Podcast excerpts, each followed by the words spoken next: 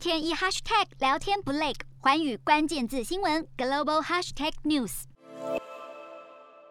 为获邀参加美国民主峰会的北京，炮口猛烈抨击美国操弄民主，在国际间挑拨离间。四号，国务院发表中国的民主白皮书，居然反过来教大家何谓民主。我们始终认为，民主是多样的，实现民主的道路并非只有一条，适合的才是最好的。美国。自诩民主领袖，组织和操弄所谓民主峰会，实为以民主为幌子，对与其社会制度不同、发展模式不同的国家进行打压遏制。北京高调称，实现民主的方式不可能千篇一律，反批美国以民主之名打压异己才是霸道，假民主之名行反民主之实的行径，将是人类民主。